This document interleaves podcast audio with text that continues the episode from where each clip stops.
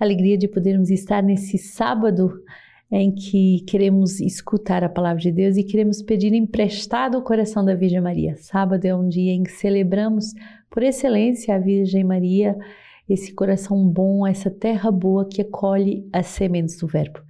Nesse dia 5 de fevereiro queremos estar uh, muito nessa contemplação de tudo que Deus faz em nossas vidas e hoje no livro de vida queremos meditar o número 58, que diz assim: a comunidade antecipa a liturgia das bodas eternas. No céu celebraremos as bodas eternas e já na liturgia somos chamados a antecipar essa felicidade. Isaías 62, sobre os teus muros, Jerusalém, postai guardas, eles não se calarão, nem de dia nem de noite. Para vós que vos lembrais do Senhor, não há descanso não lhes concedais des descanso enquanto ela não se estabelecer firmemente. Jerusalém e não fizer dela objeto do louvor na terra. Desde já as bodas eternas do Senhor e da sua igreja estão presentes, são prefiguradas e atualizadas nas nossas liturgias. A partir da liturgia que se eleva, somos chamados a ser sentinelas e juntos com a liturgia celeste e eterna, entoar num só coro o cântico dos vivos. Esta vocação escatológica, lembrada pela, pelas virgens consagradas, diz respeito a cada um dos batizados, e os ofícios litúrgicos trazem esta marca e esta lembrança. Os irmãos e as irmãs consagrados são, com efeito, chamados a mostrar-nos esta vocação escatológica. Eles vivem já na sua carne esta dimensão para o reino eterno, como sentinelas, esperando a volta do esposo em nome da comunidade e por toda a igreja. Eles mostram os novos contornos do reino dos céus, para o qual iremos, e nos lembram, através das suas vidas oferecidas, suas vestes e suas atitudes castas e reservadas, que devemos desapegar-nos das coisas que passam e trabalhar por aquelas que permanecem com toda a eternidade. 1 Coríntios 7, 29 a 32, eis o que vos digo. Irmãos, o tempo se faz curto, resta, pois, que aqueles que têm esposa sejam como se não a tivessem, aqueles que choram como se não chorassem, aqueles que se regozijam como se não se regozijassem, aqueles que compram como se não possuíssem, aqueles que usam deste mundo como se de fato não usassem, pois passa a figura deste mundo. Eu quisera que estivessem isentos de preocupações. A comunidade celebra os ofícios de vigília durante a noite de quinta-feira para a sexta, durante o Advento e a Quaresma, e esta liturgia introduz-nos fortemente nesse mistério escatológico. A noite consagrada a Deus para vigiar, adorar, escutar no profundo silêncio toma então todo o seu sentido. O próprio Jesus se retirava durante as noites para rezar o seu Pai. É frequente que, durante a tranquilidade da noite, Deus venha revelar-se, manifestar-se, fazendo-se todo próximo. A espera da vinda gloriosa de Cristo deve impregnar as nossas liturgias e as nossas maneiras de aspirar às coisas do alto. Lucas 12, Tende os rins cingidos e as lâmpadas acesas. Sede semelhantes a homens que esperam o seu Senhor voltar das núpcias, a fim de que lhes abrir logo que ele vier e bater. Felizes os servos que o Senhor, à sua chegada, encontrar vigilantes. Em verdade vos digo, ele se cingirá e os porá à mesa, e passando de um, de um ao outro servirá. E caso venha pela segunda ou terceira vigília, felizes serão, se assim os encontrar. A comunidade deve buscar esta bem-aventurança na vigilância e na escuta, que consagra as nossas noites, não para uma ocasião cúmplice com as trevas do pecado, mas num encontro mais profundo com o Senhor que está próximo e que vem.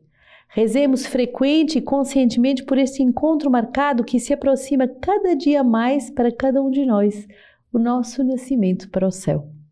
Esta dimensão escatológica, manifestada em nossas casas e na nossa espiritualidade, nos ensina a ser menos perfeccionistas em nossas tarefas e nos ajuda a acolher a indulgência e a paciência. Durante o tempo do Advento, nós, com toda a Igreja, marcamos mais particularmente essa orientação escatológica. Tão bonito esse número 58 que nos, nos mostra como a comunidade, com toda a Igreja, ela espera essas bodas eternas, essas bodas com o Cordeiro. E justamente através das nossas liturgias é a forma de antecipar as bodas com o Cordeiro. Somos chamados a nos tornar sentinelas atentas que esperam o esposo e que já entoam num só coro esse cântico dos vivos. Temos uma vocação escatológica e justamente eh, as virgens consagradas no meio disso, no meio de nós, nos lembram disso. Somos chamados a essa vida do céu, essa vida em que vemos os, te os tempos finais, os, tempos, os últimos eh, dias das nossas vidas, em que esperamos os fins últimos. E por isso devemos viver eh, já como batizados com a consciência do fim das nossas vidas esperamos a volta do esposo. E é por isso que todas, toda a igreja espera ardorosamente que o esposo venha nessa segunda vinda. As coisas desse mundo passam e por isso, quando rezamos, clamamos e suspiramos pelas coisas do alto que não passam, que são a vida eterna. Tudo nessa vida passa, tudo nessa vida deve ser considerado muito efêmero, mas justamente a comunidade ela se levanta de madrugada, isso através da nossa adoração perpétua e também em dois momentos muito bonitos, Quaresma e Advento, Advento e Quaresma. Nas noites de quinta para sexta-feira, nos levantamos às 2h45 para cantar um ofício de vigílias e justamente rezar por todos aqueles que nas noites se perdem, que em vez de usarem a noite para rezar e encontrar o esposo, usam a noite para se perder, para se matar, para ferir as suas almas. Então, muitas vezes Jesus ele se recolhia durante a noite para rezar o seu Pai e nós também, através desse ministério de intercessão, de oração perpétua, da adoração perpétua, através dos ofícios de vigílias, vivemos o momento da noite em que tudo é silencioso para buscar o Pai, para deixar com que Ele se manifeste e se revele às nossas vidas. Por isso, devemos viver uma, uma vida de rins cingidos, lâmpadas acesas, preparados para as bodas do Cordeiro. E a comunidade deve estar nessa vigilância, nessa grande espera do Rei que vem e que vem nos uh, salvar, que vem nos unir a Ele. Nesse dia, 5 de fevereiro, o nosso fundador vai nos dar essa palavra. É através do encontro com o rosto do outro, especialmente no outro vulnerável, que, que posso sentir-me interpelado ou, de acordo com Levinas, sentir-me convocado à responsabilidade. Muito bonito essa passagem desse filósofo que nos ensina que quando vejo o outro sofrer, quando sou tocada de compaixão pelo outro, então eu sou despertada na minha responsabilidade. Não posso olhar o outro que sofre e passar como se eu não tivesse nada a ver com isso. Hoje a leitura de hoje, 1 Reis 3, 4 a 13.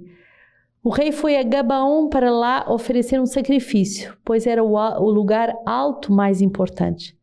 Salomão ofereceu mil holocaustos sobre aquele altar. Em Gabaon, o Senhor apareceu num sonho a Salomão durante a noite e disse-lhe: Pede o que te devo dar. E Salomão respondeu: Tu me demonstraste uma grande benevolência para com o teu servo Davi, meu pai, porque ele caminhou diante de ti na fidelidade, na justiça e na retidão com o coração com, para contigo. Tu lhe guardaste esta grande benevolência e lhe deste um filho que está sentado hoje no seu trono. Agora, pois, Senhor, meu Deus, constituístes rei a teu servo em lugar do meu pai Davi. Mas eu não passo de um jovem que não sabe comandar. Teu servo se encontra no meio do teu povo que escolhestes, povo tão numeroso que não sabe contar nem calcular. Dá, pois, a teu servo um coração que escuta para governar teu povo e discernir entre o bem e o mal. Pois quem poderia governar teu povo, que é tão numeroso? Agradou ao Senhor que Salomão tivesse pedido tal coisa, e Deus lhe disse: Pois foi este o teu pedido e já que não pedistes para ti vida longa, nem riqueza, nem a vida dos teus inimigos, mas pedistes para mim discernimento para ouvir e julgar, vou fazer como pediste. Dou-te um coração sábio e inteligente, como ninguém antes de ti, e ninguém terá depois de ti. E também o que não pedistes eu te dou, riqueza e glória tais que não haverá entre os reis quem te seja semelhante. Essa passagem de Primeira Reis é uma passagem importantíssima para quem tem um cargo de governo. O Senhor que aparece em sonho e pergunta: O que queres? O que posso te dar? E esse jovem Salomão, que faz uma leitura muito bonita, uma anamnese da vida do seu pai Davi, dizendo que o Senhor cuidou de Davi com muita benevolência, que foi julgando e cuidando de Davi, eh, vendo bem no coração de Davi e permitindo por isso que governasse, concedeu a Salomão esse encargo de governar. E apesar da sua jovem idade, esse cargo lhe foi confiado. Então, Salomão vai pedir sabedoria. Quem deve governar deve pedir sabedoria. Não podemos governar com as nossas próprias forças, com a nossa inteligência, com aquilo que nós queremos ou não queremos, mas devemos pedir sabedoria. Salmo 118: Como um jovem conservará puro o seu caminho? Observando a tua palavra. Eu te busco de todo o coração, não me deixes afastar os teus mandamentos. Conservei tuas promessas no meu coração para não pecar contra ti. Bendito seja, Senhor, ensina-me os teus estatutos. Com os meus lábios eu enumero todas as normas da tua boca. Eu me alegro com o caminho dos teus testemunhos, mais do que com todas as riquezas. O salmista aqui, ele reconhece que um jovem só pode manter pura a sua caminhada, e essa pureza não é só uma pureza sexual, uma pureza de intenção, é uma pureza de uma nobreza de governar segundo a vontade de Deus. Só pode manter pura a sua alma se viver a palavra, se viver segundo a palavra. Por isso, aquilo que devemos pedir esse conhecimento da palavra de Deus, essa intimidade com a palavra de Deus que faz com que escutemos o Senhor falar ao nosso coração, falar ao nosso ouvido e nos dizer: faz assim, faz assim. Será que você faz essa experiência de escutar o Senhor te falar nas mais pequenas coisas do dia a dia, nas menores, nos menores detalhes do teu dia? Pede conselho, pede ao Senhor como é que ele te inspiraria. Marcos 6, vamos continuando esse belíssimo capítulo. E hoje os apóstolos reuniram-se a Jesus e contaram-lhe tudo o que tinham feito e ensinado. Ele disse: Vinde vós sozinhos a um lugar deserto e descansai um pouco. Com efeito, os que chegavam e os que partiam eram tantos que não tinham nem tempo para comer. E foram de barco a um lugar deserto, afastado. Muitos, porém, os viram partir e, sabendo disso, com todas as cidades correram para lá a pé e chegaram antes deles. Assim que ele desembarcou, viu uma grande multidão e ficou tomado de compaixão por eles, pois estavam como ovelhas sem pastor. E começou a ensinar-lhes muitas coisas.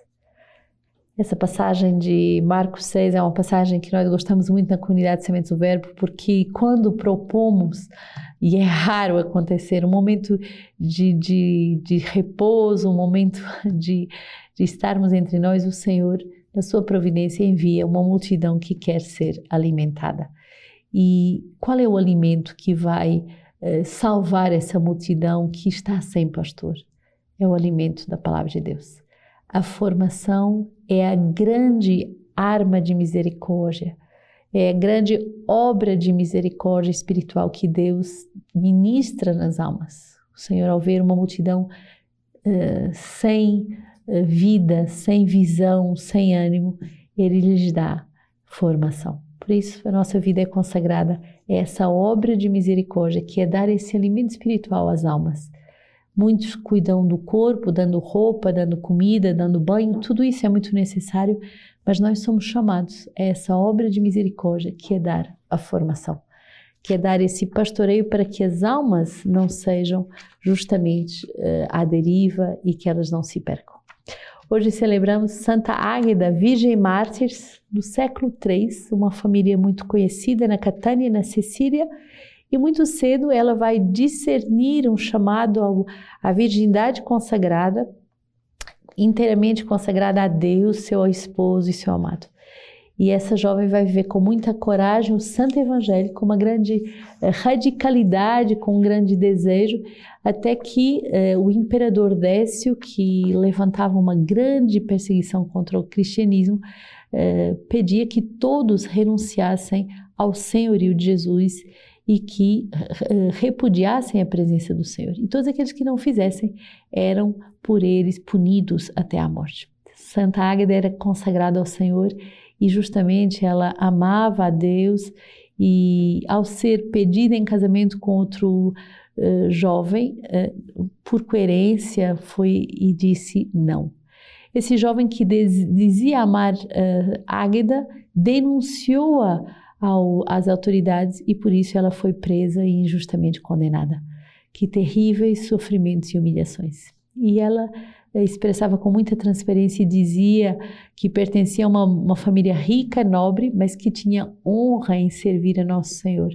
Que para os santos a maior honra era uh, servir ao Senhor. Entregaram-na uma mulher tomada de pecado, uma velha prostituta, para perverter, mas ela não conseguiu, pois o reinado de Cristo já dava, já tomava todo o coração de Ágada. Então, novamente, num gesto de falsa misericórdia, eu perguntava: olha, o que é que você escolhe, Águeda, para a sua salvação? E ela responde: a minha salvação é Cristo. Que os santos e os mártires, os virgens, nos deem essa grande, grande coragem de testemunhar Jesus até o fim. E justamente uma frase muito bonita uh, sobre Santa Águeda, uh, o seu bispo que fala dela e diz assim: Águeda é a imagem autêntica da bondade porque, sendo de Deus, vem da parte do seu esposo para tornar-nos participantes daqueles bens, nos quais o seu nome quer dizer boa. Boa, ela é um dom que nos foi concedido por Deus, verdadeira fonte de bondade. E qual é a suprema fonte da bondade? O próprio Deus.